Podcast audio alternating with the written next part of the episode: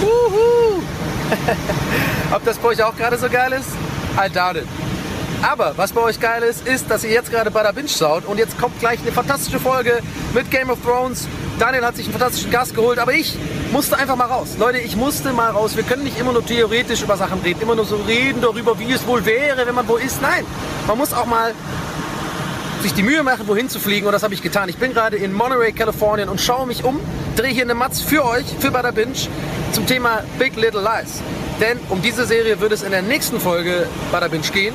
Eine fantastische Serie, kann ich euch jetzt schon mal ans Herz legen, vielleicht jetzt auch schon mal anzugucken. Aber spätestens nach dem Beitrag, den wir dann sehen in zwei Wochen, habt ihr bestimmt Lust, das anzugucken. Denn ich so, sammle mal hier so ein bisschen Eindrücke, versuche das filmisch festzuhalten und äh, bringe einen kleinen Beitrag mit. So, und jetzt geht's los mit Bada Binge. Viel Spaß. Game of Thrones, Leute, ist doch klar. Gestern war Premiere, jetzt muss man drüber reden, ist doch klar. So, viel Spaß dabei und äh, viele Grüße aus Kalifornien.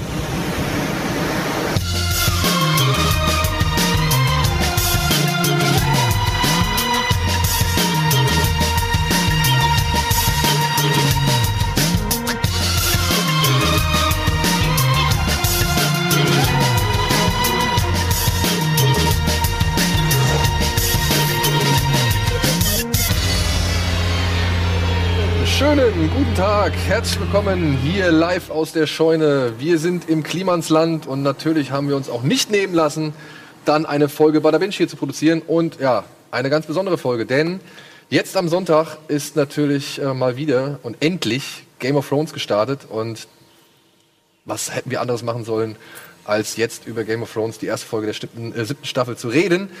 Deswegen gleich mal als allererstes willkommen zu unserem Recap.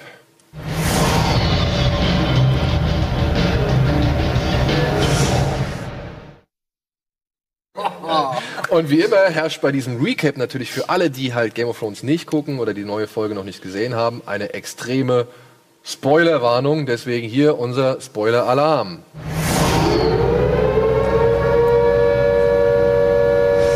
So, zack. Also, Freunde, es ist so. Am Sonntag lief die erste Folge der siebten Staffel Game of Thrones. Wir haben jetzt Dienstag. Wir haben uns gedacht, komm, dann machen wir hier in Bada Binge direkt mal ein Recap, weil wir ja in den letzten Jahren nun mal eine kleine Tradition gefrönt haben. Wir haben halt die gesamte Staffel einmal Revue passieren lassen pro Folge. Und das wollen wir uns hier nicht nehmen. Ähm, wir werden jetzt eine Recap-Folge hier in Form von Bada Binge aufzeichnen. Ansonsten gibt es quasi Bada Binge Sondersendungen. Die werden dann dienstags auch ausgestrahlt, ich glaube um 11 Uhr. Da werden wir halt quasi gesondert von Bada Binge über Game of Thrones spekulieren, theorisieren, faseln und streiten und keine Ahnung und was weiß ich. Und natürlich haben wir da wieder eine illustre Besetzung zusammen äh, getrommelt, denn ähm, das kann man nicht allein diskutieren, dafür müssen mehrere Leute da sein und dafür nehmen wir natürlich die Mitstreiter, die auch schon in den letzten Jahren dabei gewesen sind. Unter anderem Annabelle ist mit am Start, yeah. Tim ist mit am Start und Alvin hat sich heute mal äh, bereit erklärt, nicht in der Regie zu sitzen, sondern sich hier an unserem Gespräch zu beteiligen, worüber ich sehr froh bin. Ja, wollen wir direkt in die Vollen gehen? Yes. Ja. ja. Ähm, siebte Staffel, sie ist mit ein bisschen Verzögerung gestartet, äh, hat auch nur sieben Folgen, wenn ich das richtig in Erinnerung habe. Ich glaube ja, oder? Sieben Folgen. Und in der ersten Folge, Drachenstein, ging es um folgende Geschichten. Unter anderem ein Cold Opener, mal wieder. Der, der zweite innerhalb der Seriengeschichte erst, ne? wenn ich das jetzt richtig in Erinnerung habe. Kann sein, ja. Ähm, wir sehen ähm, Haus Frey oder Fry und äh, dort findet wieder ein Festmahl statt und wir wundern uns. Walter Frey sitzt da und schenkt seinen Familienangehörigen irgendwie Wein und äh, nette Worte aus. Und man wundert sich so, warum ist der jetzt da? Der ist so nett auf einmal. Und warum ist der so nett? Ja. Und warum lässt er eigentlich noch mal alles ab, was die Freys irgendwie anderen Familien angetan haben? Warum kriegen wir noch mal haarklein irgendwie äh, vorgebetet? Ja, dass sie die Gäste, die sie in ihr Haus geladen haben, umgebracht haben, dass sie eine Mutter von fünf Kindern irgendwie die Kehle durchgeschnitten haben und dass sie eine Schwangere quasi äh, aufgeschlitzt haben. So. Also warum macht er das? Warum erzählt er das?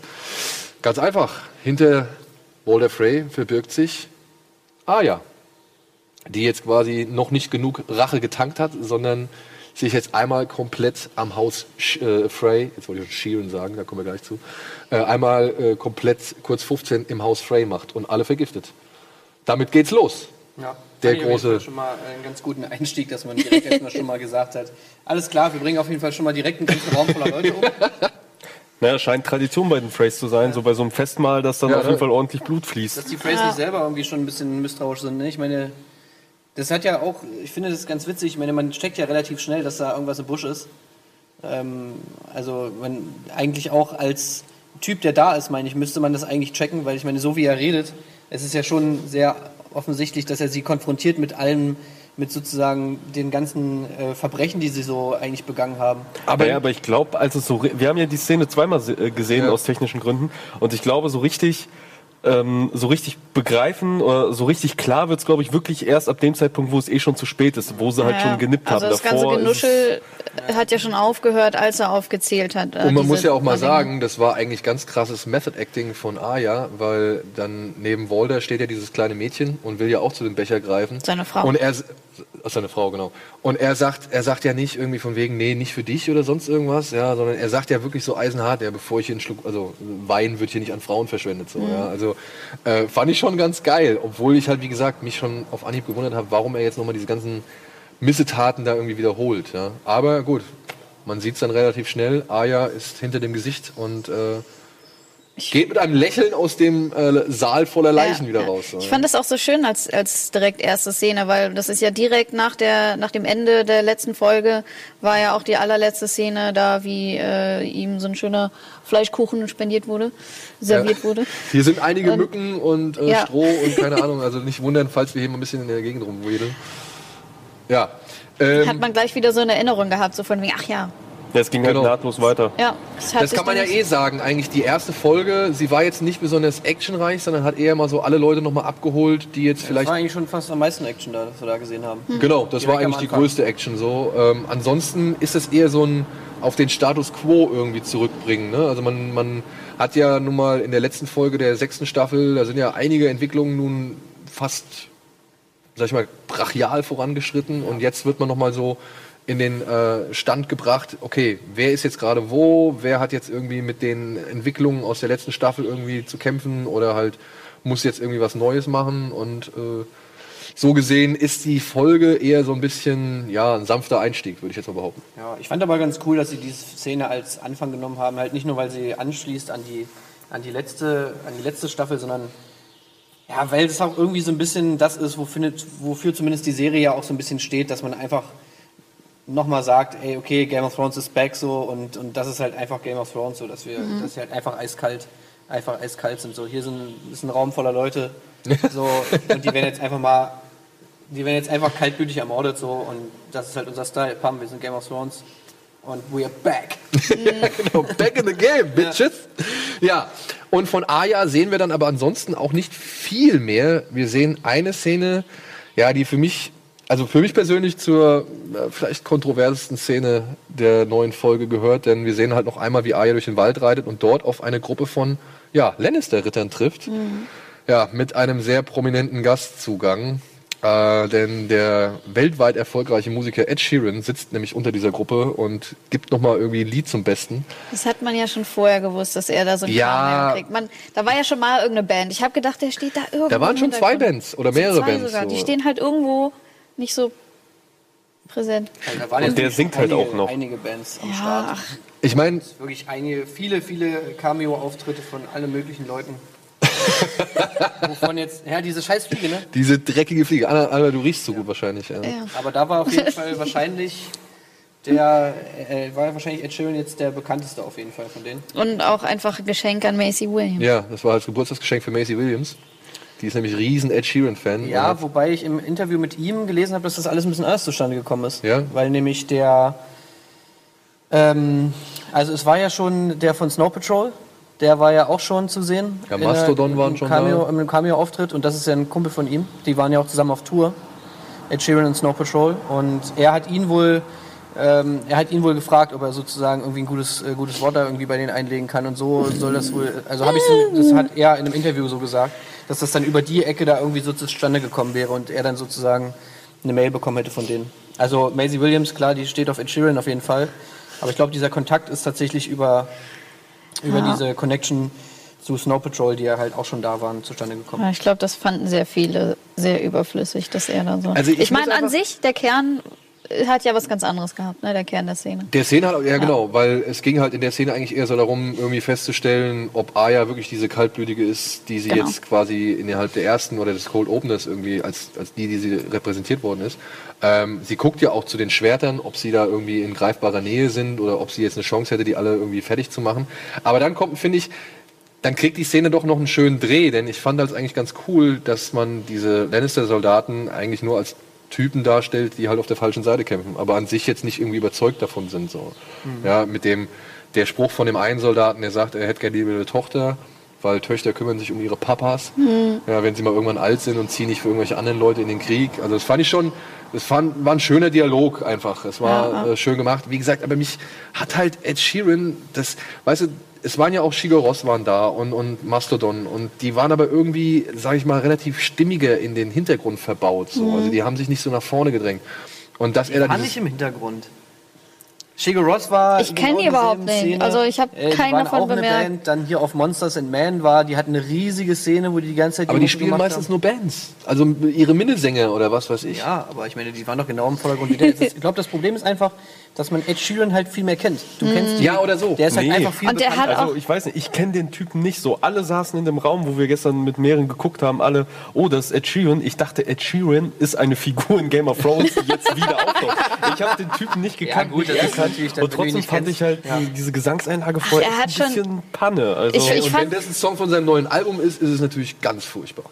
Also, Nein, das ist der, den Song, den kennt man auch. Die ist, der ist auf dem Buch, aus dem Buch. ja. Genau, der ist ja, von der- Simon Silvertooth. Und zwar singt er ähm, den Oh, mit Shea und Tyrion, Genau. die Szene. Das, Ach, das ist der Song. Alles klar, okay. ja, ja. Ich das hat so ein zurück. kleines, kleines Easter Egg, hat diese schlechte Szene doch. Ja. Na, äh, mir geht es ja gar nicht darum, dass der irgendwie schlecht spielt oder so. Nur ich finde halt, Ed Sheeran ist halt ein zu populäres Musikergesicht, ähm, was da quasi sehr präsent in diese Szene Mhm. gedrückt wird und die so ein bisschen aus der, aus der Illusion rausreißt. Einfach, Und er guckt da auch so verschmissen. Wenn er sich so umdreht, guckt er schon so, als müsste er sich so ein Lächeln verkneifen. Also Ja. er guckt schon sehr. gut. Aber Oh, ja. nichtsdestotrotz, mich hat wie gesagt, ehrlich gesagt nicht so gestört. Ich meine, wenn jetzt das, wenn jetzt das die erste Cameo gewesen wäre in Game of Thrones und man sich gedacht hätte, okay, die haben jetzt irgendwie ihre, ihre ähm, ganze Ideologie über den Haufen geworfen dafür, nur damit da Ed Sheeran irgendwie drin ist. Aber ich meine, Cameo-Auftritte sind bei Game of Thrones ja jetzt, sage ich mal, eigentlich schon Tradition. Gut, jetzt ist es diesmal jemand, der eben bekannter ist, aber vom Konzept der Cameo-Auftritte, das ist ja trotzdem dasselbe gelbe Konzept. ja. Und Die ich meine, Frage der, eine, ist jetzt der halt, eine kennt Chigo Ross vielleicht, der andere kennt Chigo Ross nicht. Alvin kennt Ed Sheeran nicht, du kennst jetzt Ed Sheeran.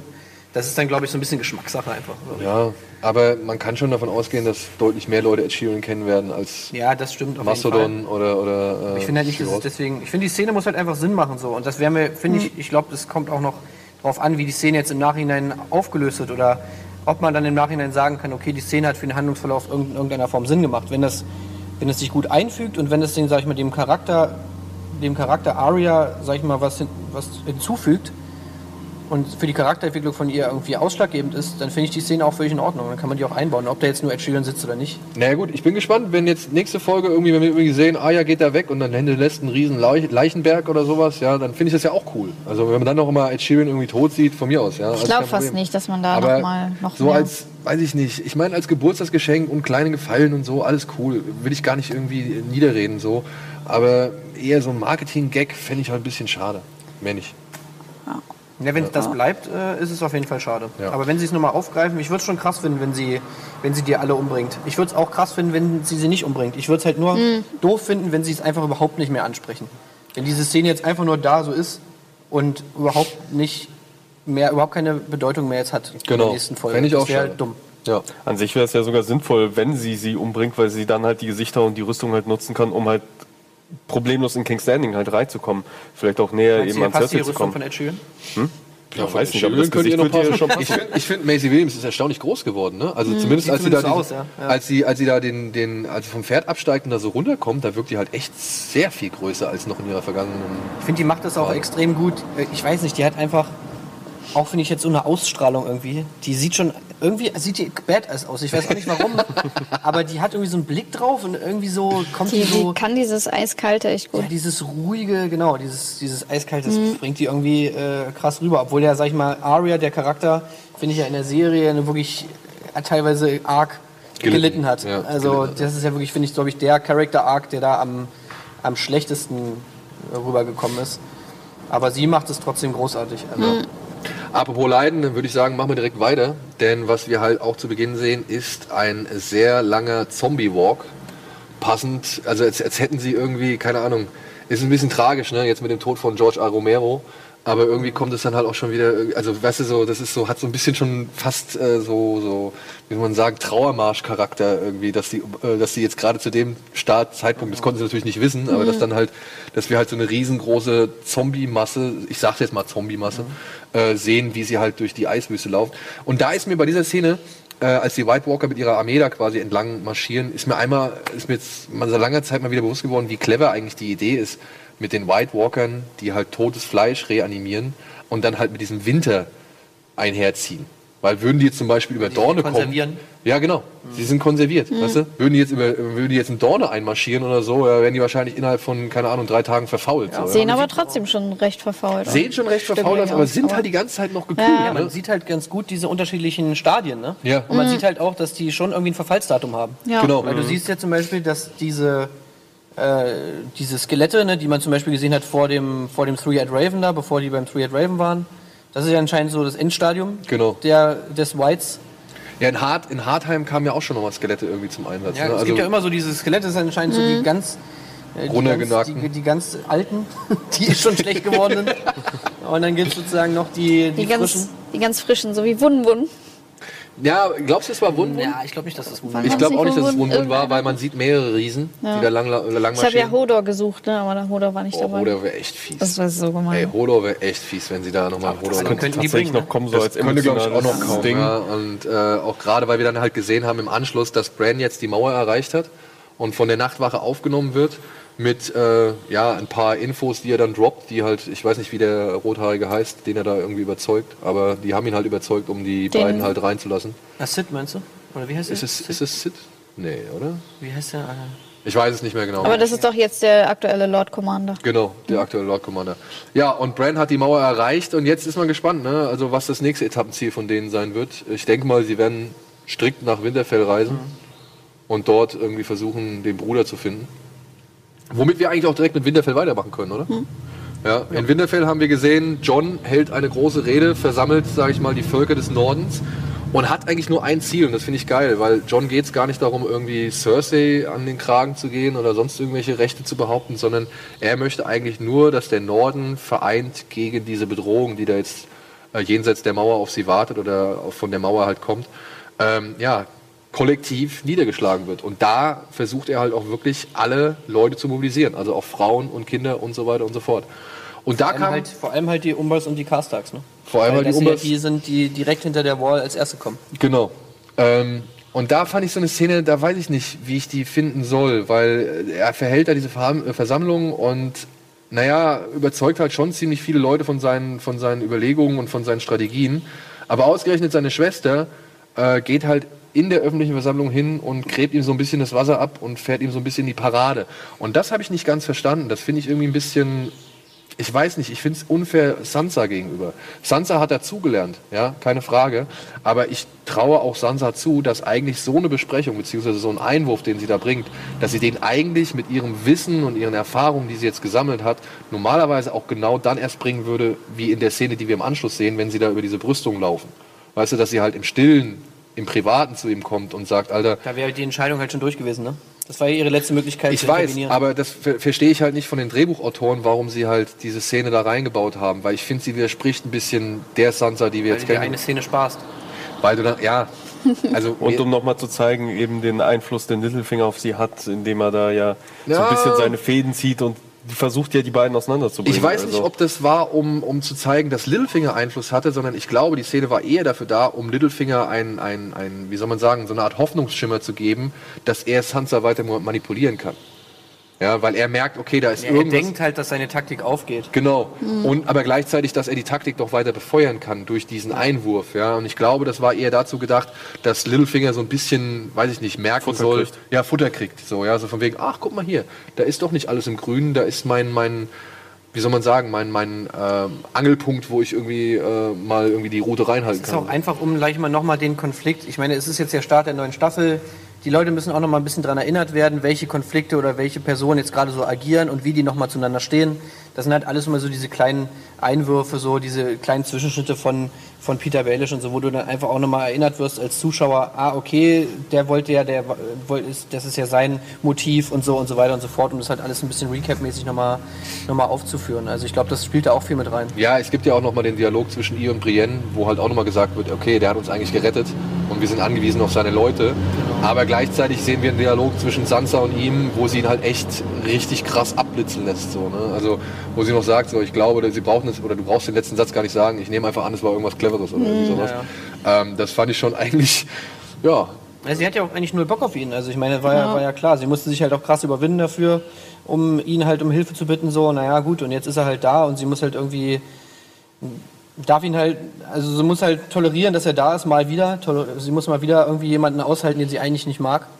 Das ist ja irgendwie das große Schicksal von Sansa. Aber er ist mittlerweile in der Lage, diesen Leuten halt auch ja. Paroli zu bieten, ne? beziehungsweise diese Leute dann vielleicht auch für ihre eigenen ja, Zwecke halt auch in einer Position, der sie es erlauben kann. Ne? Genau. Das fand ich sehr schön in der Diskussion mit ihr und, und John, dass John gesagt hat, es kommt ihm langsam so vor, als würde sie, als würde sie Cersei bewundern ja. und einfach nur, nee, ich habe einfach fucking noch von ihr gelernt. Ja, und das merkt man, dass sie mhm. äh, viel von ihr gelernt hat. Was wir halt auch noch sehen ist, aber wie, wie gesagt, ich fand es ein bisschen schade, weil ich finde, Sansa ist eigentlich wenn ich so Revue passieren lasse, ich habe mich zwar auch über sie aufgeregt und so, aber im Endeffekt war Sansa immer eine Figur, mit der ich doch schon sympathisiert habe, weil ich das gerade so geil fand.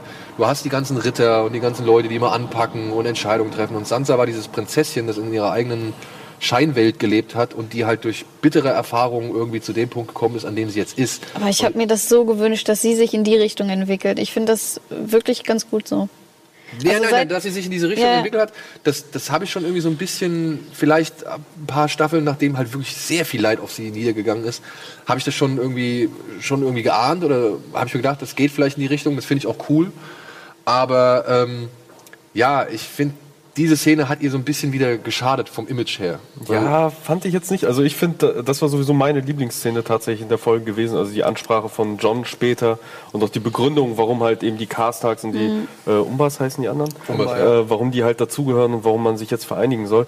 Aber als sie halt am Anfang das halt eben erzählt hat, von wegen, äh, wollt ihr wirklich Vertre äh, Verräter glauben und sowas und wollt ihr jetzt, äh, wollt ihr jetzt Verrätern mehr was, also eher was eingestehen, als halt den Leuten, die euch geholfen haben und die euch folgen. Also das, was ich schon dachte, okay, sie hat halt schon einen Punkt. So, sie spricht schon das aus, was sicherlich auch viele gedacht haben. Sie hat halt so viel mitbekommen von diesem ganzen Verrat, von den ganzen, sie traut niemandem mehr. Genau, und, und man äh, denkt John ja so, hat dann halt einfach die besseren Argumente geliefert und wahrscheinlich auch wirklich auch diese Kritik, die sicherlich aus, auch aus den eigenen Reihen gekommen wäre, einfach einfach auch im Keim erstickt, beziehungsweise auch direkt beantwortet. Wir müssen dich jetzt also, auch mal im Keim ersticken. Ja. Wir müssen mhm. nämlich in die Werbung gehen. Wir müssen in die Werbung gehen. Ähm, wir hoffentlich, ja, wir knüpfen gleich einfach nochmal an diesem Punkt kurz an und dann äh, sehen wir uns nach der Werbung.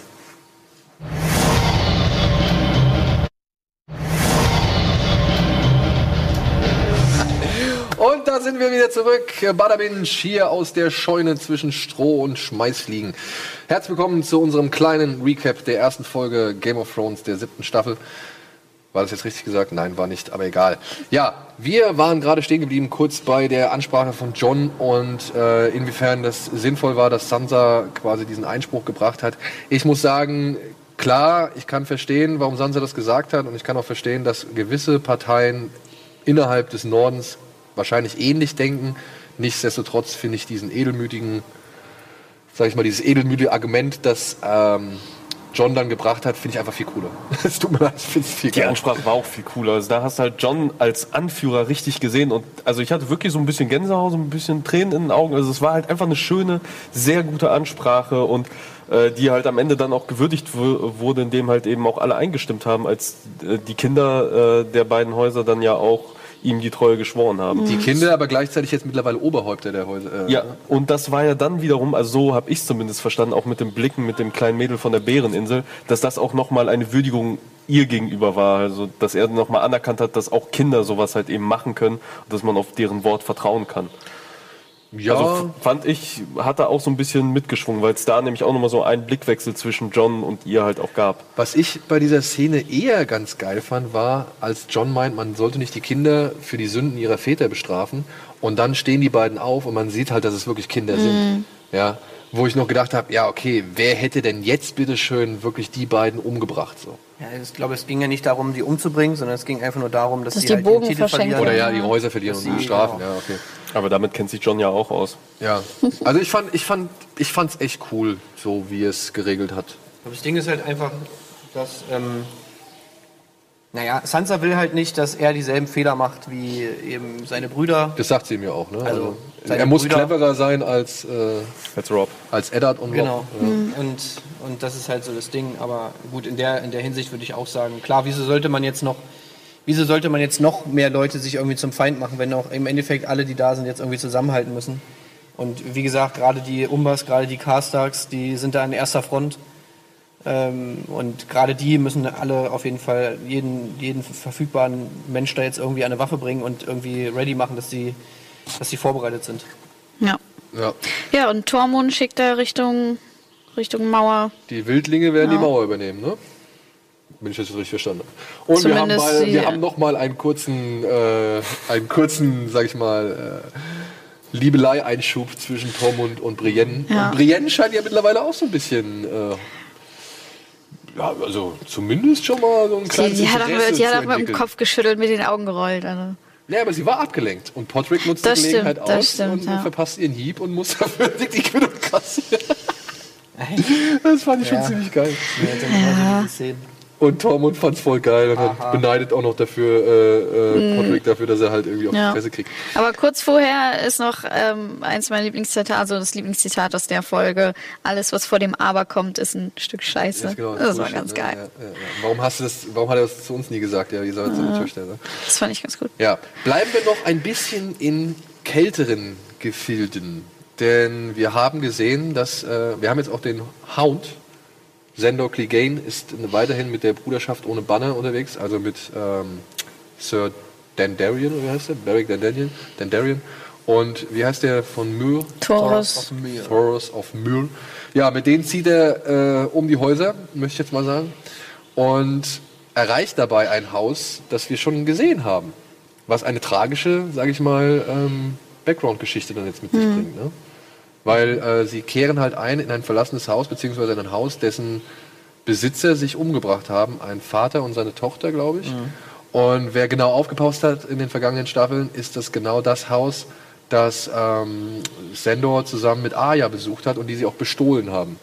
Und es hieß halt, wie hat er damals noch gesagt, ah ja, wenn ich es nicht mache oder so, kommt halt der Krieg oder irgendwie sowas. Ne? Also er hat irgendwie ganz nihilistisch schon irgendwie deren Ende vor, vorweggesehen. Und äh, ja, wir sehen zwei Leichen und stellen halt per Dialog fest, dass der Vater halt das Kind umgebracht hat, um ihm größeres Leid zu ersparen und den Hungertod quasi Ja, vorwegzunehmen. So. Und da kam auch eine coole Szene, muss ich sagen, als ähm, Sendo die beiden begraben will. Also ich finde den Dialog, den die da geführt haben, wie halt auch, dass er den jetzt vergraben will, fand ich halt ziemlich geil, weil es jetzt halt so ein bisschen I'm sorry that you're dead. You didn't deserve Ja. that. You deserve better oder irgendwie Ja, genau, I'm stimmt. sorry Ja. Ich meine, er ist mit dran schuld, ne? ja. Also, ja aber das war. Gut, ja, ob jetzt daran Zumindest fühlt er sich halt. Also er fühlt sich auf jeden Fall Ja, schuldig, er was hat jetzt sich zur auf jeden Fall Charakterentwicklung von des, des Hundes jetzt halt so schon ein bisschen Aufschluss gibt. Ja, Ne? vielleicht haben wir die Tage da auf der Insel da bei den, bei den Gläubigen vielleicht doch noch ein bisschen was gebracht. Man weiß es nicht. Hoffentlich. Naja, er kann ja nicht mal das Gebet Aber äh, wir sprechen. dürfen ja nicht vergessen, es gab ja auch noch eine andere, andere Ja. wichtige Sache, die da passiert ist. Ne? Thoros of Mir und äh, Sandor Clegane Ah. ja jetzt, werden ja jetzt Buddies. Und äh, Thoros zeigt ihm, Das Feuer. Nimmt zeigt ihm das Feuer. Ähm, muss ich sagen, finde ich, das finde ich jetzt ehrlich gesagt ein bisschen platt. Also wie schnell das denn jetzt geht. Auf einmal hast du dann Sender Clegane, der eigentlich, seine Story ist, er hat äh, Angst vor dem Feuer und Feuer ist das Allerschlimmste für ihn und sein Kryptonit so. Und jetzt hast du da irgendwie mal kurz eine Szene, wo Thoros mal sagt, hey, komm doch mal kurz her, guck mal hier ins Ja. Feuer rein. Äh, ich sehe nichts. Ja, guck da noch mal rein. Oh, und ja. auf einmal sieht er... Ja, und sieht alles ich sehe die. Wall und die Walker und den See und Eastwatch und dies, das. Und ja, ich meine, da sieht man halt wieder, ne, die haben halt einfach keine Zeit. Ne? Es muss halt alles jetzt schnell gehen. So. Die, alle Charaktere müssen schnell ihre, ihre Motive kriegen. Jeder, der noch kein Motiv hat, hier hast du dein Motiv. Aber Hauptsache, Äh, und, und schnell, das muss alles ganz, ganz schnell gehen. Hauptsache, die quetscht da noch einen Man-Bun-Witz rein. Mit seinem Dutt. Ja, genau. So, sowas ist dann immer Zeit. Ja, Ne? So, ja, diese Witzszenen zwischen, zwischen äh, Tormund und Brienne, dafür ist dann immer noch Zeit. Aber eben meinem Charakter ein ordentliches Motiv zu geben und mal ein bisschen irgendwie Zeit für Charakterentwicklung zu investieren. Ja, da vor wird allem- dann was weggeschrieben. Vor allem, jetzt mal ehrlich, ne? Es kommt, der hat sich vorher nicht mal in die Nähe von Feuer getraut. Der ist immer irgendwie weggegangen und hat da irgendwie seine Schweißausbrüche bekommen oder sonst irgendwas. Und jetzt guckt er halt einmal rein und hat direkt so eine richtige Vision. So gebe ich dir vollkommen recht. Fand ich halt auch ein bisschen schnell, ein bisschen platt und ein bisschen ja leicht hergeholt irgendwie so. Auch wie sie es gezeigt haben. Ich meine, gut, das war auch billig. Ja. Also ich meine, ich wüsste. Ich meine, der guckt halt das Feuer. Stellt sich da, lehnt sich da so lässig ran. Auf einmal, äh, es ist wirklich fünf Sekunden später, hast du ihn am- am Anfang steht er da, äh, ich sehe nichts, und dann auf einmal, oh, Und der glaubt halt auch direkt alles, was er da halt Ja. sieht. Und und das, Und das ist noch nicht mal irgendwie ein bisschen-. Du weißt genau, wo es hinführt. Dann äh, muss er sich natürlich jetzt dann irgendwie der Bande da anschließen und alle gehen so da zusammen, die White Walker besiegen. Und äh, normalerweise würdest du jetzt sagen, hey, wieso geht dann Sandor Clegane da jetzt mit? Ja, und dann hast du jetzt da, na, guck doch mal, da, er sieht's doch im Feuer und so. Und pam, so, dann hast du deine Erklärung und alle sind glücklich. Aber das reicht halt meiner Meinung nach irgendwie dann auch nicht. Ja, vor allem, oder es ist halt einfach zu schnell. Es ist, kommt so Ja. aus dem Nichts raus. So. Da hätte man vielleicht auch, ich weiß, ich fand es auch irgendwie so schwach visualisiert, weißt du? Man hätte zum Beispiel das Feuer irgendwie, die, die Spie- also so ein bisschen auf seinem Gesicht spiegeln gesehen. können oder so. Dann vielleicht auch mal ein bisschen so ein paar Flashes irgendwie von Visionen rein. Ich meine, der guckt jetzt aufs Feuer und ich muss ihm abnehmen, dass er das alles sieht. So. Aber das fand ich, das hat die Serie bisher anders gemacht. Ja. Ja, vielleicht gar nicht mal so mit Flashes und so Flashbacks, das wäre auch, aber die haben schon immer coolere Kniffe irgendwie gefunden, wie die Sachen, wie die Sachen zeigen und gerade bei so einer Szene, also ich meine, da geht es eigentlich im Prinzip um so eine wichtige Sache. Wenn jetzt wirklich Sander Clegane anfängt, an das Feuer zu glauben, dann ist das wirklich eine Charakter, der ist, der ist sein ganzer Charakter um 180 Grad, dreht er sich. Ja. Also das wäre für ihn so, eine krasse, so ein krasser Wechsel von seinem, von seinem ganzen Glauben. So. Also das ist, schon, das ist schon heftig. Und das in so, einer, in so einer kleinen Szene jetzt dann mal eben so zwischen Tür und Angel mal kurz zu erzählen, ist halt auch ein bisschen... Naja, Naja. aber gut. Gut, Aber machen wir weiter? ja. Ähm, ich würde sagen. Sind wir jetzt in der Citadel oder wo sind wir? Ich weiß nicht, wir können jetzt die Citadel zuerst irgendwie äh, machen. Ich würde die Citadel aber eigentlich erst ans Ende machen, weil dann hätte ich einen guten Übergang zum Ende, zum eigentlichen Ende der Folge. Ich würde jetzt halt quasi einfach mal ähm, in King's Landing weitermachen. Denn ist ja auch nicht uninteressant. Wir sehen Cersei, die sich eine neue Westeros-Karte irgendwie anfertigen lässt, einen neuen Kartenraum und quasi über ihr Reich latscht, von dem sie noch der festen Überzeugung ist, dass es ihr Reich ist, dass es sie die Vertreterin ist und keine Ahnung. Und dass es noch sieben Königsländer dass es noch sieben sind. Königreiche sind. Ich habe mir übrigens gedacht so, ey, wenn die jetzt immer Raben losschicken, ne? weil wir sehen ja vorher, dass Cersei Jon Snow einen Raben geschickt hat und mit der Aufforderung, er soll nach King's Landing kommen. Jetzt schicken sie dem Raben ein Zettelchen, das ist ungefähr so breit und vielleicht so hoch.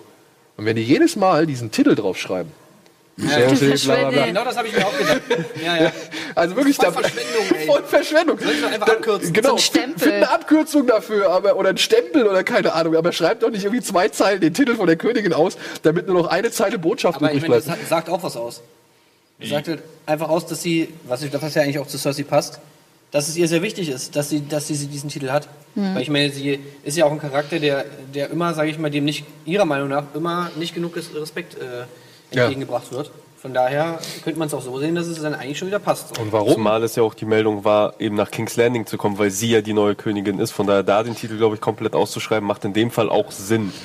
Ich weiß. Es war jetzt eigentlich auch nur eine Aber kleine ich habe mir tatsächlich genau das Gleiche gedacht, auch so dachte, könnte halt auch wichtigere Du hast Informationen. halt einen Praktikanten, der muss halt eben diese Zettelchen vorschreiben. genau, wie uneffektiv kann man bitte Zettel schreiben? Ja, aber Cersei ist irgendwie ein bisschen, also klar, sie hat noch irgendwie einen Plan im Hinterkopf und äh, gibt ja auch zu verstehen, dass sie von ihrem Vater doch einiges gelernt hat in den Jahren seiner Aufzucht, möchte ich jetzt mal behaupten. Aber nichtsdestotrotz, sie hat noch nicht, also ich finde irgendwie wirkt es nicht so, als wäre sie sich komplett der ganzen Lage bewusst. Also ich meine, sie sagt zwar, sie ist umringt von Feinden, aber geht immer noch davon aus, dass sie, weiß ich nicht. Ich möchte gerne wissen, was sie für einen Trumpf in der Hand hält. Ja, ob sie davon ausgeht, dass mit dem Seefeuer, was sie irgendwie durch die Pyromanten da irgendwie macht, äh, ob sie da irgendwie den, den großen Trumpf in der entscheidenden Schlacht hat, aber mit, gegen den Drachen kommst du dagegen ja auch nicht an. Ne? Und sie weiß ja schon über alles Bescheid. Sie weiß, dass Dorne Verräter, ähm, in Dorne die Verräter sind. Sie weiß, dass ähm, Daenerys auf dem Weg ist. Sie weiß, Olenna dass ist der Norden vereint ist. Sie weiß auch, dass die Tyrells sie verraten haben so und ähm, naja, und dann sagt ihr Bruder halt auch noch, dass sie auf jeden Fall auf die Tyrells angewiesen ist, weil die halt die Vorräte haben, um überhaupt diesen Winter überstehen zu können. So. Ja, mit den Tyrells wird es jetzt vielleicht schwierig, nachdem man, ja. nachdem man sie in der großen, in der, äh, Sept, äh, in der Great Sept einfach mal alle in die Luft gesprengt hat.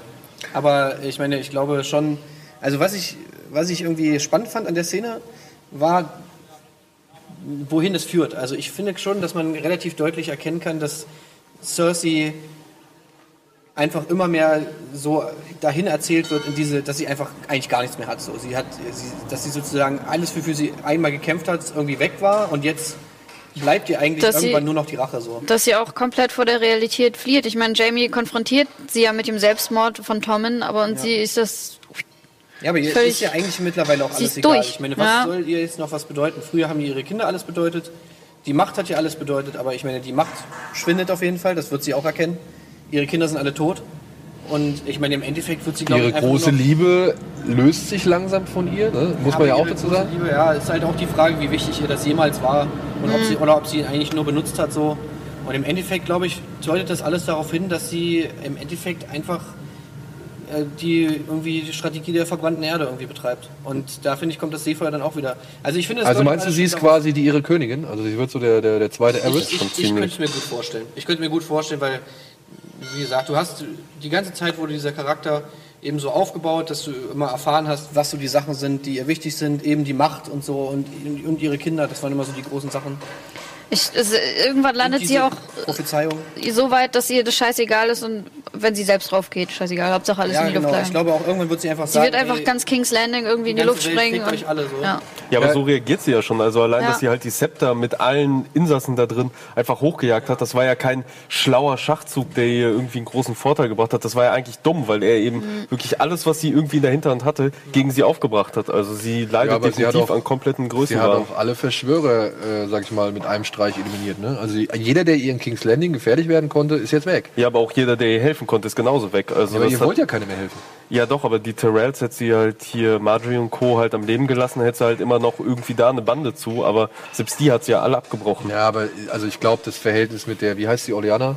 Ja. Das war schon vorher so zerrüttet. Da war, ja, natürlich, beste Freunde wären sie nicht geworden, aber die hatten halt immer noch irgendwie äh, handeln können. Und so hat sie ja Daenerys ja richtig in die Hände gespielt. Sie hätte halt strategisch coole Moves machen können, so, aber sie hat sich halt einfach dagegen entschieden. Und ich glaube, im Hinterkopf ist sich Cersei das schon bewusst, dass es wahrscheinlich alles ein schlechtes Ende nehmen wird. Und ich glaube, sie will einfach so. Irgendwann denkt sie sich wahrscheinlich einfach, ich reiße jetzt so viele Leute mit ins Verderben und in Chaos. Hm. Weil diese ganze Welt, in der sie lebt, die hat sie ja eigentlich von vornherein schon immer eigentlich völlig ver verachtet. Ihrer Meinung nach sind ja alle immer schon. Kann keinem vertrauen unfair. außer Lannisters. Und jetzt genau. hat, sind ja sogar auch fast alle Lannisters mit draufgegangen, da ihr, ihr Onkel oder was das war, Sir Kevin oder Coven oder so. Ja, aber jetzt kommen wir mal kurz ja. auf die, auf die. Warte mal, eine Sache möchte ich noch sagen mit der Szene. Ja. Und zwar was da noch mit rein. Ich fand es spannend, dass, wenn man jetzt das alles so sieht, äh, es gibt ja auch immer diese ganzen Theorien und so weiter. Da wollte ich jetzt genau, darauf wollte ich jetzt eingehen. Auf die Karte? Auf die Karte? Nicht nur auf die Karte, sondern halt auch wie die Karte. Man, man, es gab ja schon nach dem ersten Trailer, da sieht man ja schon das Bild, wo sie ja. auf der Karte steht. Da gab es ja schon diverse, sag ich mal, Fans, die da irgendwie die Theorien von mhm. dem Ballon-Car ja. ja, äh, irgendwie mit ins Rennen geschmissen haben, aufgrund der Tatsache, wo sie steht. Ja.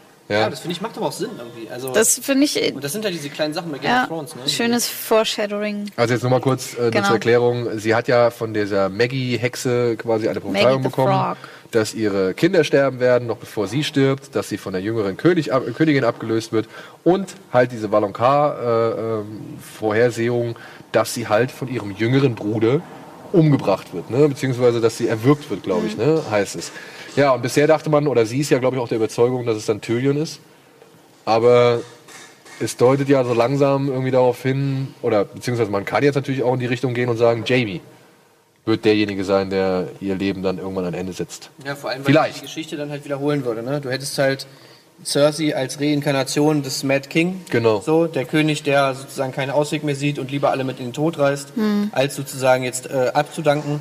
Und dann hättest du halt wieder Jamie in derselben Situation, der er schon mal war. Er will eigentlich das, das größere, das Wohl, das Wohl der, der, der Bevölkerung sozusagen eigentlich retten. Er will das vermeiden und dafür muss er halt im Prinzip seine Ehre äh, über seine Ehre wegwerfen, seinen Eid wegwerfen und dann eben auch noch sogar die, seine Liebe und seine Liebe zu seiner Familie über Bord werfen und muss sie halt töten, so. Weil er, weil er meint, okay, es ist halt Cersei ist nicht mehr die Cersei, die ich kannte, sondern sie ist halt einfach nur eine Wahnsinnige, die einfach für Ja. das Leid von ganz vielen Menschen verantwortlich wäre. Was das halt unterstreicht, da sie auf dieser Karte stehen. Cersei steht auf dem Gebiet, das nennt sich The Neck, weil das so schmal ist und sozusagen. Der und, Nacken, ne? Ja, der Nacken. Und ähm, Jamie steht auf den Fingern. Das Die- die ist nur, Fingers. Genau. Wie kriegt Jamie das hin? Er hat nur eine Hand. Ja, vielleicht, vielleicht drückt er hier mit der einen irgendwie mit der Goldhand irgendwie Ja. vorne auf die Kehle und mit der anderen von hinten oder so. Vielleicht ist es ja auch sogar die Handkette, die Tyrion benutzt hat, um Shea zu killen. Ja, aber die Prophezeiung sagt ja, mit beiden Händen. mit beiden Händen um deinen Hals und, und so. Also ich weiß nicht.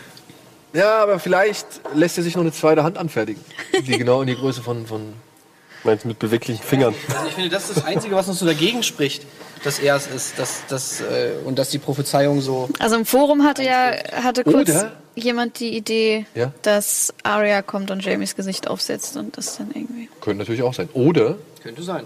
Ich meine, ich weiß nicht, wie Tyrion das bewerkstelligen sollte, weil, also Tyrion alleine kann ich mir schwer vorstellen, dass er sie erwürgt. Ja, ich weiß nicht, wie groß die Hände von Tyrion sind, aber äh, Ey, man muss das nicht so wörtlich sehen. Das kann auch, wie gesagt, so eine. vielleicht machen sie es ja gemeinsam.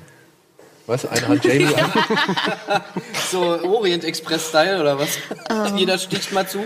aber jetzt möchte ich noch mal gerne eine Theorie aufgreifen, die ist jetzt nicht, die ist sehr vage und das ist jetzt auch wirklich äh, ein bisschen abwegig, ne? aber wir haben ja durch Bran und so auch so ein bisschen mitbekommen, dass Zeit jetzt relativ ist, ne? beziehungsweise Zeit jetzt nicht mehr unbedingt äh, eine feste Konstante ist, sondern die variabel eingesetzt werden kann. Der irre König soll ja am Ende nur gesagt haben, verbrennt sie, verbrennt sie alle, verbrennt sie alle.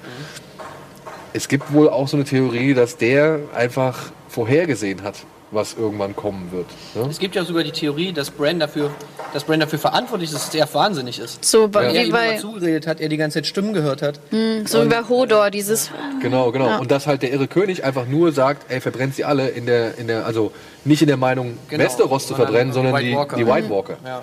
Ja, das wäre halt auch nochmal irgendwie eine äh, interessante Geschichte. Aber ich weiß nicht, das kannst du in den Büchern, glaube ich, machen. Jetzt wäre es, glaube ich, in der Serie zu spät, um das irgendwie sowas nochmal ins Rennen zu Später kommt auch noch eine Sache, die eigentlich zu spät ist. Dann, aber machen wir Äh, kurz, aber wo wir jetzt beim Thema beide Hände waren, von Ja. denen ist ja sehr begeistert bzw. überzeugt oder sein Argument, äh, um Cersei für sich zu gewinnen, Euron, der jetzt quasi mit seiner eisernen Flotte anmarschiert ist äh, und eine Königin sucht, äh, war quasi für die Gag-Quote dieser Folge ziemlich äh, verantwortlich, oder? Das war ein super Dialog. Ich fand ihn richtig cool. Ich fand ihn auch gar nicht so, so gaglastig. Also der war schon noch ja, der- Ich fand ihn glaubwürdig. sehr lustig.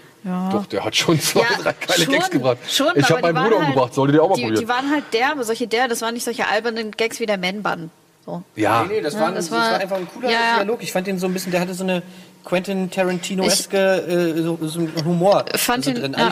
Einfach durch Sachen, die man so sagt, aber nicht so durch die typischen Gags. Ich fand ihn auch sympathischer als letzte Staffel. Aber was ist, ja, aber das ist genau, und das ist das Ding. Ich finde irgendwie, ähm, ich weiß nicht, ich fand den, den Auftritt, wie er da so steht, so, so Rockstar-mäßig irgendwie, ich fand das irgendwie ein bisschen ähm, zu schnell irgendwie in eine andere Richtung entwickelt als das, was wir noch vom letzten, von der letzten Staffel her kennen. Weil in der letzten Staffel so wirkte der, als hätte er auf jeden Fall einen Plan. Und als hätte er auf jeden Fall irgendwas Krasses in der Hinterhand irgendwie, um seine Position bei den, gerade bei den Ei- eisernen Inseln irgendwie zu rechtfertigen. Und ähm, ja, wie er jetzt so da so rumgeschwänzelt ist und so, das fand ich irgendwie so ein bisschen. Also ich fand die Dialoge cool, keine Frage, aber wie er sich selbst gegeben hat, fand ich irgendwie stand ein bisschen im, im Widerspruch oder nee, äh, war ein zu krasser Unterschied zu dem Auftritt, den wir als letztes von ihm in Erinnerung haben. Ja, also ich weiß nicht, ob ihr das anders seht. Also Er wollte halt einfach einen auf dicke Eier machen, glaube ich. Ja, er Ja. will halt auf dicke Eier machen, verstehe ich, aber irgendwie. Und auch, was ist denn das Geschenk, was er Cersei machen will? Das ist das Ding. Das ja. ist halt die Frage, ja. Aber ich, ich finde auch, ja klar, aber er muss ja auch vor seinen eigenen Leuten, vor den, vor den Eisenmännern, muss er natürlich auch anders auftreten als eben vor der Königin, Königin Cersei. So, da muss er halt eben so ein bisschen der, der so dicke Mann sein, so der, der, der Boss hier, der, Der ist doch König. überall der dicke Mann. Aber vor Cersei muss Der er natürlich eher so er der ist ein dünner, der ist etwas sympathischere dünner. sein. einfach So. so übertragene Sinne. Ja, Ich meine, aber, der ist, der ist halt der, der ist halt ein Rockstar.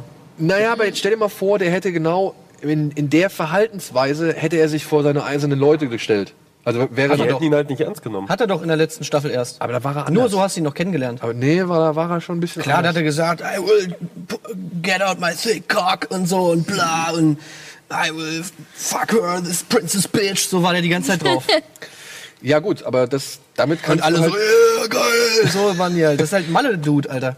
Der stellt sich halt dahin so und ja, natürlich, ey, der ist einfach, der ist ein, ich finde, der ist einfach so, der ist ein Rockstar, also zumindest in der Serie. So hat man ihn kennengelernt. Man hat ihn ja eh nur super wenig kennengelernt. Dieser Charakter ist, der ist ja gerade erst erschienen. Aber alles, was du von ihm bis jetzt gesehen hast, ist, okay, da ist ein Typ, der kommt an, der sagt, hier, Alter, verpisst euch, verpisst euch, verpisst euch, so, ich bin jetzt hier der König, alles klar. Und warum? Ja, weil ich den größten Schwanz habe, alles klar. Kommt jetzt mit, baut mit tausend Schiffe. Zehn Minuten später kommt er mit seinen Schiffen an. Yo, Cersei, Mann, was geht ab? Aber ich habe hier tausend Schiffe, Bock drauf? Nice, da müssen wir auch vorher noch bumsen. Okay, cool. Und weiter geht's. Ja, weiß ich nicht. Ich fand halt, er kam halt in den letzten, äh, wir haben ihn ja wirklich mehr erst in der letzten Staffel kennengelernt. Und ich fand, da kam es immer so rüber, als, als hat der irgendwas, weswegen ihm alle das abnehmen, dieses Verhalten. Also es reicht nicht nur zu sagen, ich habe ein dickes Ding in der Hose, sondern äh, jeder sein Ruf. Ja, sein Ruf, genau. Aber er, ich glaube, er muss ja noch irgendjemandem irgendwie was gezeigt haben oder irgendwas präsentiert haben, was halt irgendwie dazu geführt hat, dass, dass die Leute ihm halt auch so bereitwillig folgen und glauben. Ich Ja, glaube, vielleicht das, ist, das kommt halt Geschenk, was er da angekündigt hat. Vielleicht hat er ja wirklich schon was in der Hinterhand. Also, Also die Ironborn, die glauben ja einfach denen, der die Schnauze am weitesten aufreißt. So, das auf die. Ja, aber das sind, also ich er weiß nicht, vielleicht unseren rudernden Bastard aufgegabelt haben? Nee, das Ding ist, das Ding ist, das kommt in der Serie nicht so gut rüber, aber in dem Buch muss man halt auch sehen, der hat wirklich einen extrem krassen Ruf. Der ist wirklich der Schrecken der sieben Weltmeere. Genau. Und die Leute fürchten sich vor dem von hier bis sonst wo. aber da kommt er, glaube ich, auch noch mit gewissen Gegenständen und allem Kram dann an, die halt dieses seine, Horn und so, genau, aber die ich seine das Geschichte. ist gar nicht mal so das Ding. aber glaube, er kann wenigstens seine Geschichten widerlegen, verstehst du? Also oder belegen. Mhm. Also er kann halt irgendwie, er bietet den Leuten etwas, woran sie sich irgendwie orientieren und woran sie erkennen können, okay, das ist nicht alles nur Schaumschlägerei, die er da betreibt. Aber guck mal, so ist doch die Politik, ey. Die Leute müssen, du musst doch gar nichts belegen. Du musst doch einfach nur, wenn die Leute denken, du bist ein krasser Dude und äh, gerade die, gerade so Leute wie auf den Iron Islands, ich meine, die können doch nichts. Die können kämpfen, die können Schiffe bauen und das war's. So. Vor allen und die, das ist alles, was, was, was es in ihrem Leben gibt. Und da ist doch sowas wie Euron, ist doch der perfekte Typ für die. Ja, wie Alles gesagt, klar, der ist berüchtigt, so, der ist anscheinend der krasseste Kapitän. Jeder hat Angst vor dem. Ja, wieso sollten wir den nicht als König nehmen? Ja, Hammer, bin ich am Start. aber okay.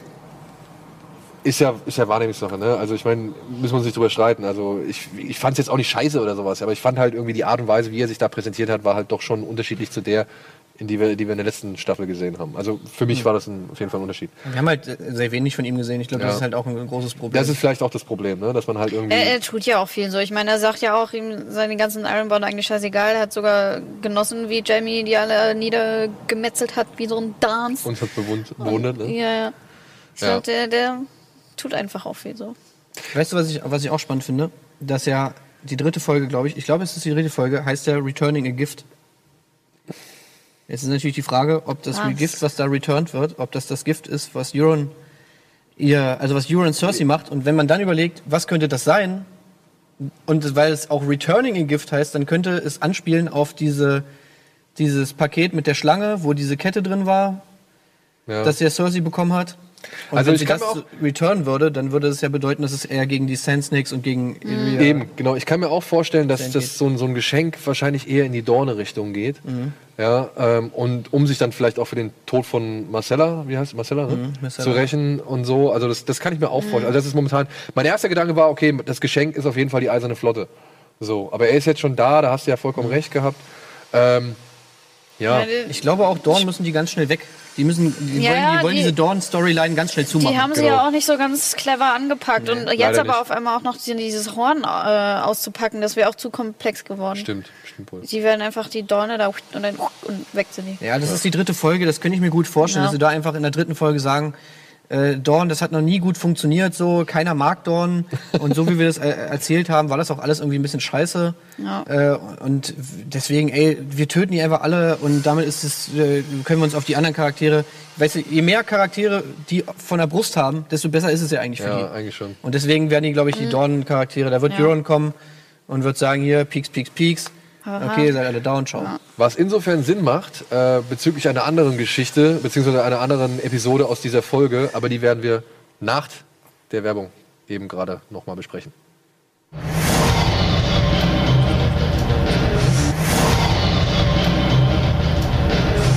Oh, ja. Oh, da war, ups, da waren wir noch mitten im Gespräch und schon sind wir wieder da. Ja, herzlich willkommen zurück zu unserem ersten Recap hier bei Bada Binge der neuen Staffel Game of Thrones.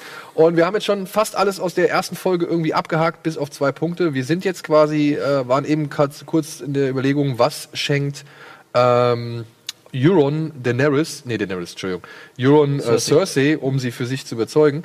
Ähm, und sind da quasi der Meinung, er geht irgendwo in Richtung Dorne, um sich da auf jeden Fall einiger Figuren zu entledigen.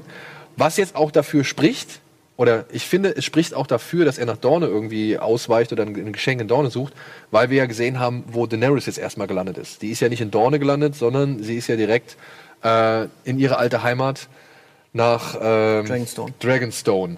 Bevor wir aber uns jetzt mit Dragonstone beschäftigen, müssen wir uns noch der wahrscheinlich lustigsten Sequenz oder beziehungsweise besten Sequenz in dieser Folge irgendwie äh, widmen, denn wir haben gesehen jetzt, was Sam Tarly, der arme Knecht, was der jetzt quasi in Alsace beziehungsweise Old Town erleben muss, denn er muss Scheiße schippen, Suppe schippen, Bücher wegräumen, putzen und eigentlich Scheiße schippen, Scheiße schippen und so weiter.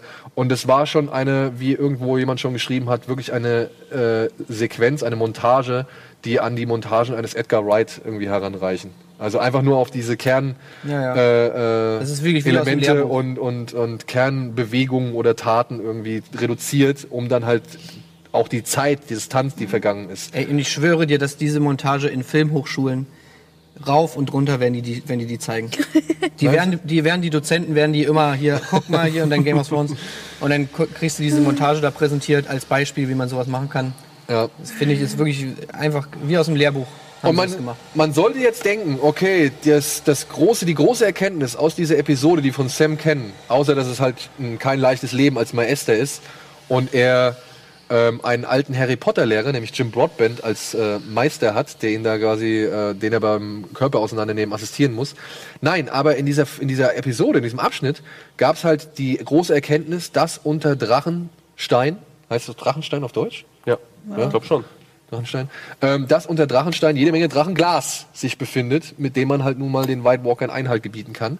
Das ist so die große Erkenntnis aus dem Sam-Strang, würde ich jetzt mal sagen. Nichtsdestotrotz gibt es noch zwei weitere Erkenntnisse, die eigentlich ganz interessant waren, aber die so ein bisschen fast schon in den Tisch gefallen sind.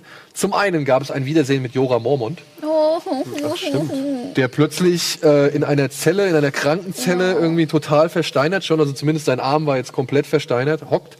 Und ich muss sagen, genauso schnell wie Euron seine Flotte irgendwie am Start hat, finde ich, ist Mormont doch relativ schnell durch Essos und Westeros irgendwie gereist, um dort dann irgendwann in der Zelle zu hocken, oder? Ist halt die Frage, ob sie halt damit darauf anspielen, dass er jetzt tatsächlich irgendwie geheilt wird. Oder dass, es, dass, es, dass sie vielleicht mit ihm dasselbe machen, was ja auch mit, dem, mit der Tochter von Mit der- Stannis passiert genau. ist, dass sie zumindest irgendwie diesen Fortschritt der Krankheit aufhalten können. Damit dieser Charakter irgendwie wieder zurückkommen kann. Weil ich meine, ansonsten hätte er ja gar keine Möglichkeit mehr großartig, außer abzukratzen, dass er irgendwie wieder mitmischt. Also irgendwie so müssen sie es ja hinkriegen. Ich glaube, deswegen sitzt er da. Die nächsten beiden Buddy, äh, das nächste Buddy-Gespann, Sam und er, reiten gen Norden. Der Dicke und der Steinerne. Ja. Ähm, ich finde es auch logisch, dass er da hingegangen ist. Ne? Ich meine, wohin willst du sonst gehen, wenn du halt so eine tödliche Krankheit hast und keiner weiter dir helfen soll? Und äh, das größte Wissen und das, die größte Erinnerung quasi ist ja dort gelagert, wie wir erfahren haben. Denn die Stadt ist ja nun mal da oder ist ja nun mal das Gedächtnis der Welt, wie, wie sie jetzt nun genannt worden ist. Und äh, ja, ich finde schön, dass er jetzt noch nicht irgendwie abgeschrieben worden ist, dass er nicht einfach wirklich im wahrsten Sinne des Wortes in die Wüste geschickt worden ist. Man sieht nicht wieder was von ihm. Also bin ich gespannt, äh, wie seine Rolle noch ausgebaut wird. Und Also wie ich er hoffe, ganz aussieht. wie er ganz aussieht, ja. Ich hoffe, das kriegen sie hin. Aber es war schon ein fieses Schicksal, irgendwie da jetzt in dieser Zelle zu verrotten. Ja. Ich Ja. bin auch gespannt, äh, was, was für eine Rolle dieser Dolch noch spielen wird. Also, das hat man ja auch schon im Trailer gesehen. Diese Seite, die äh, Gilly da liest, wo ja dieser Dolch, den, der damals ja benutzt werden sollte, um Bran umzubringen, der dann eigentlich Littlefingers Dolch war, den er dann aber irgendwie, äh, wo er dann gesagt hat, ja, der ist ja von Tyrion und so weiter und so fort, wo sich dieser ganze, seit Staffel 1 eigentlich dieser Konflikt so ein bisschen zwischen Starks, Starks und Lannisters so ein bisschen drauf aufbaut, um diesen Dolch herum. Und da hat man jetzt auf dieser Seite wieder diesen Dolch gesehen. Äh, ich bin mal gespannt, was, was da irgendwie, ja, Ja. was damit irgendwie noch passieren soll. Ähm, ich meine, Sam hat ja auch Heartsbane mitgenommen, das Schwert von seinem Vater, das ja auch aus valyrischem Stahl ist. Also Vermutlich aus Recherchezwecken. Fragt, fragt man sich ja auch, warum hat er das mitgenommen? Also vielleicht gibt es da noch irgendwie auch so eine Erkenntnis, dass eben Valyrian Steel auch gegen White Walker gut ist und Ja, ist ja, haben wir ja schon gesehen. haben wir ja klar, haben wir schon gesehen, Aber aber, ich das glaub- weiß ja glaube ich Sam noch Ich nicht. glaube auch in diesem Buch, also es ist ja, ähm, dass keiner mehr weiß, wie valyrischer Stil überhaupt verarbeitet wird, wie diese Ja, Schwerter geschmiedet werden. genau, vielleicht Und ich meine auch auf der raus. Seite äh, oder ge- ne, irgendwas gelesen zu haben im Internet, dass auf der Seite so eine, also nicht direkt eine Anleitung stand, aber dass da zumindest von wegen wegen Dragonstone und das valyrische Stahl ja nur mit Drachenfeuer funktioniert und so weiter. Dass da die daraus vielleicht auch irgendwie. Auf jeden Fall, sag ich mal, ist schon eine gewisse Richtung erkennbar, ne? Weil wenn jetzt Sam John darüber informiert, dass das größte Drachenglasvorkommen jetzt bei Drachenstein ist, wird wahrscheinlich Son, äh, John sich auf den Weg dorthin machen, dort dann endlich mal auf Daenerys treffen und dann ja mal gucken, was das, passiert. kann, er- das wird ja also das hatten wir ja auch schon gesehen. Und vermutlich würde er dann aber auch schon. aufeinandertreffen. Ja, und vermutlich würde es dann aber auch schon wieder zu spät sein. Also ich kann mir vorstellen, wenn sie noch so ein bisschen Tragik einbauen wollen, dass dann halt Bran zu spät Winterfell erreicht und John Sehr schon wieder weg ist. wahrscheinlich. Die Ja. werden sich hundertprozentig ver verpassen und John wird gegen Cersei ziehen, dann werden sie Cersei platt machen. Aber wieso? Wieso sollte er gegen Nee, sie John ziehen? wird nicht gegen Weil Cersei ziehen. Daenerys wahrscheinlich verlangt Ach so, als gegen Cersei. Gegenleistung gegen Cersei zu ziehen, zusammen mit John und dann erst hilft sie ihm quasi den Norden Das meinst aufzuräumen. Ich, ich glaube tatsächlich, der Strang Cersei wird in dieser Staffel abgehandelt und in der nächsten Staffel wird es noch gegen Norden und White Walker gehen und Du Kampf meinst, um John alles. zieht zusammen mit, äh, mit Daenerys gegen Cersei? Warum nicht? Schon ziemlich, also sie, wenn sie auf weiß dem nicht, würde Wir sich haben- John auf wir haben- einlassen? Naja, wir haben aber in dieser, also im Trailer sieht man unter anderem, wie, wie Cassidy's Dean schon ja ge gegradet Ja, wird. aber ne? nicht von John. Nicht von John, aber wer weiß, ob nicht der große Erstplan erstmal darin besteht, Cersei aus dem Weg zu räumen und sich dann der anderen Sache zu widmen. Weil für nicht, Daenerys würde ist John es ja nicht vor allem, machen, oder? Aber für Daenerys ist es ja vor allem erstmal wichtig, irgendwie den Thron zurückzuerobern. Ne? Also, Vor allem, wenn John sieht, dass sie Drachen hat und das Drachenglas, dann wird er sich vielleicht darauf einlassen und sagen, okay, gut, dann machen wir erstmal Cersei. Weil dann habe ich ja, also, dann hat er so viel gewonnen dadurch, dass er sich auf diesen Deal einlässt. Also nicht nur eine Hm. Armee, sondern auch noch drei Drachen funktionstüchtig und auch noch das, die ganzen Waffen. Also, Also ich weiß nicht, Sinn ehrlich machen. gesagt kann ich mir nicht vorstellen, dass John das machen würde. Ich, aber ist klar, es ist undenkbar, ist es nicht. Ich glaube aber, das würde irgendwie zu Johns Charakter nicht so wirklich passen. Nee, wird's ich würde, nicht, ich würde halt, ich, ich hätte halt gedacht, dass sich eher Daenerys aufteilt. Also dass Daenerys ihr, ihre, ihr Heer aufteilt und an mehreren Orten gleichzeitig kämpft. Ja. So Kann, halt, ja gut auch sein. So ich wie es meine, halt damals auch äh, Aegon the Conqueror gemacht hat. wir sehen ja nun mal, wie sie halt in ihren alten Thronraum oder in den alten Thronraum der Targaryens zurückkommt, vor der Karte steht und dann mit Ey, wie geil Schiff- ist es eigentlich, dass, es, dass da keiner ist? Das Ja, ne? irre. ja gut, Stannis ist ja komplett abmarschiert. Ja gut, aber ich meine nicht mal irgendwelche Penner oder Ja. irgendwelche. also ich meine, da- ist die geilste. Guck mal, du lebst da. Da, da steht ein ganzes Schloss. Einfach. Ja, da steht einfach da rum. Ja gut, aber irgendwo auf einer Insel mit Vielleicht acht haben sie Milliarden Angst. Treppen, also... Vielleicht haben sie Ja, aber du würdest da nicht wohnen wollen. Oder? Du würdest jetzt. Guck mal, da steht ein Schloss frei. Ist perf in perfektem Zustand. Ja, weiß ich nicht, in Hammer. einer Welt, in der dir halt fürs Stehlen deines Apfels die Hand abgehackt wird, würde ich vielleicht nicht unbedingt einfach irgendein Schloss beziehen als Penner. Also ich hätte schon ich doch lieber da mich ja irgendwo hinlegen in irgendeine Ecke und falls einer kommt. Kurz noch eine Sache. Ähm, eine der zwei, also der zweite, sag ich mal, so fallen gelassene Fakt bei, bei Sam. Gilly liest ja dann auch noch gleichzeitig irgendwie so eine Papyrusrolle von diesem Azor, Ahai, Ahai und so weiter. Wurde gar nicht thematisiert, ne? Ja, das war ja so diese große Verschwörung in, in den ganzen ersten Promobildern oder Pressebildern oder was. Oh, sie liest ja diese Seite, wir zoomen jetzt alle auf den Text drauf. Oh mein Gott, das ist ja so, hi. das ist so, so.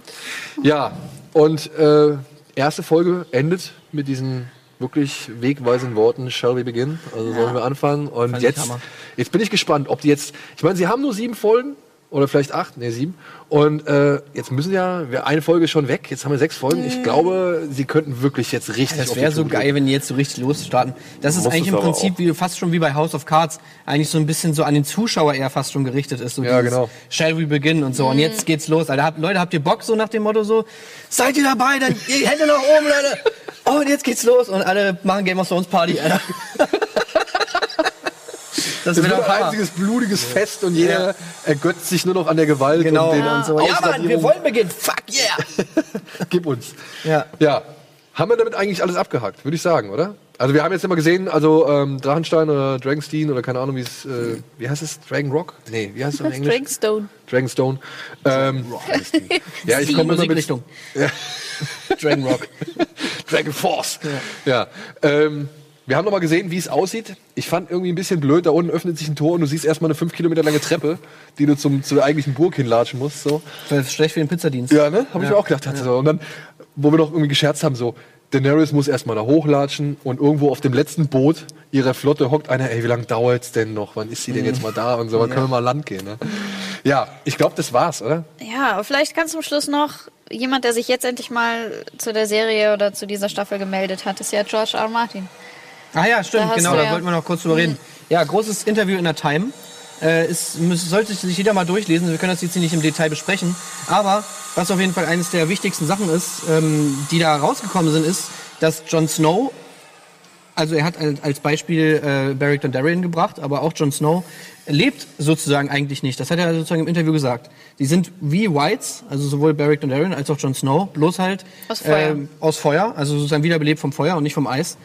Und ähm, aber auch in Beric Dondarrion fließt, er hat fließt kein, er hat keinen Herzschlag, es fließt kein Blut in seinen Adern äh, und er ist im Prinzip tot. Das ist schon, finde ich, eine krasse Also es ist Sache. nur das Licht, das ihn quasi am Leben erhält. ja, er, er Seine ist Aufgabe ist halt Prinzip- noch nicht vorbei, ne? Genau, er ist kein Mensch. Also dann könnte er ja doch der Krieger des Lichts sein. Könnte er sein, ja. Also es ist auf jeden Fall, ich finde das schon ganz schön krass. Also weil man hat ja schon gedacht, okay, was passiert mit Jon Snow, nachdem er wieder, äh, nachdem er jetzt wieder lebt. Und es ist ja eigentlich gar nichts passiert, er war genauso wie vorher. Und alle haben sich so gedacht, okay, so einfach geht das. Er hat immer noch denselben sorgenvollen Blick. Ja. Aber anscheinend ist doch was passiert. Ja, und jetzt, ich, ich finde es auch cool, dieses Song of Ice and Fire, wenn jetzt die einen aus Feuer, die anderen auf Eis. Und Ja. Ganz Ja. geil. So, damit Ja. sind wir fast am Ende. Wir haben jetzt noch eine Sache, die ziemlich geil ist, denn gemeinsam mit HBO und so weiter haben wir hier ein richtig schönes Geschenk für euch. Wenn ihr Bock habt, ja, ähm, haben wir, muss man das komplett abmachen? Genau. Haben wir ein super exklusives Gimmick hier, denn wir verlosen mit HBO und allen Anbietern HBO Game of Thrones, Apple TV inklusive Fernbedienung. Diese Dinge sind absolut limitiert. Ja, gibt es irgendwie vielleicht, keine Ahnung, fünfmal auf dieser Welt oder äh, noch weniger oder vielleicht zehn, aber das war's dann auch. Ähm, alles, was ihr dafür tun müsst. Ja, da wollen wir ein bisschen was von euch, denn das ist nämlich zu geil, um es einfach für eine einfache E-Mail irgendwie äh, über den Jordan zu schicken. Wir möchten von euch, dass ihr euer Lieblingszitat aus Game of Thrones, aus sieben Staffeln Game of Thrones, von mir aus auch aus den Büchern, mir egal, euer Lieblingszitat bitte in Videoform aufnehmen und uns an folgende Adresse schicken butterbinge at rockabeans.tv mit dem Betreff Apfelthron. Und mit dem kleinen Hinweis, Freunde, dieses Jahr ist es anders. Ihr müsst nicht unbedingt ein Tag, äh, zwei Tage warten nach äh, Erstausstrahlung in Amerika und bis Sky quasi das ausgestrahlt hat. Nein, dieses Jahr ist es so, dass äh, Amazon, Hulu, iTunes und so weiter die Folge zeitgleich mit Sky anbieten und dann auch, glaube ich, schon in deutscher Synchronisation. Dementsprechend, also, falls ihr jetzt genauso schnell äh, an die Folgen rankommt, wie ihr wollt, wie alle Amerikaner oder Sky-Besitzer, dann macht mit bei dem Gewinnspiel und dieses schicke Apple TV-Gerät mit dem speziellen Branding kann euch gehören. Aber dafür wollen wir halt ein Video von euch. In diesem Sinne. Winter ist hier. Da sind Ne? wir, müssen wir jetzt reinschauen. Oh ne, jetzt, jetzt haben wir Gemo, Gameo frons.com, genau. So. Äh, Vielen Dank fürs Zuschauen. Guck mal, da sind wir. Da sind wir. Das ist da, die da, außen, da hier. Da sind wir. Alles klar. Vielen Dank fürs Zuschauen. Vielen Dank an euch, dass ihr mit dabei wart. Ab nächster Woche geht es regulär mit den Recaps weiter und ansonsten äh, Bada Binge ganz normal ohne Game of Thrones, vielleicht ein paar News. Macht's gut, Wala Mogulis und tschüss. Ey,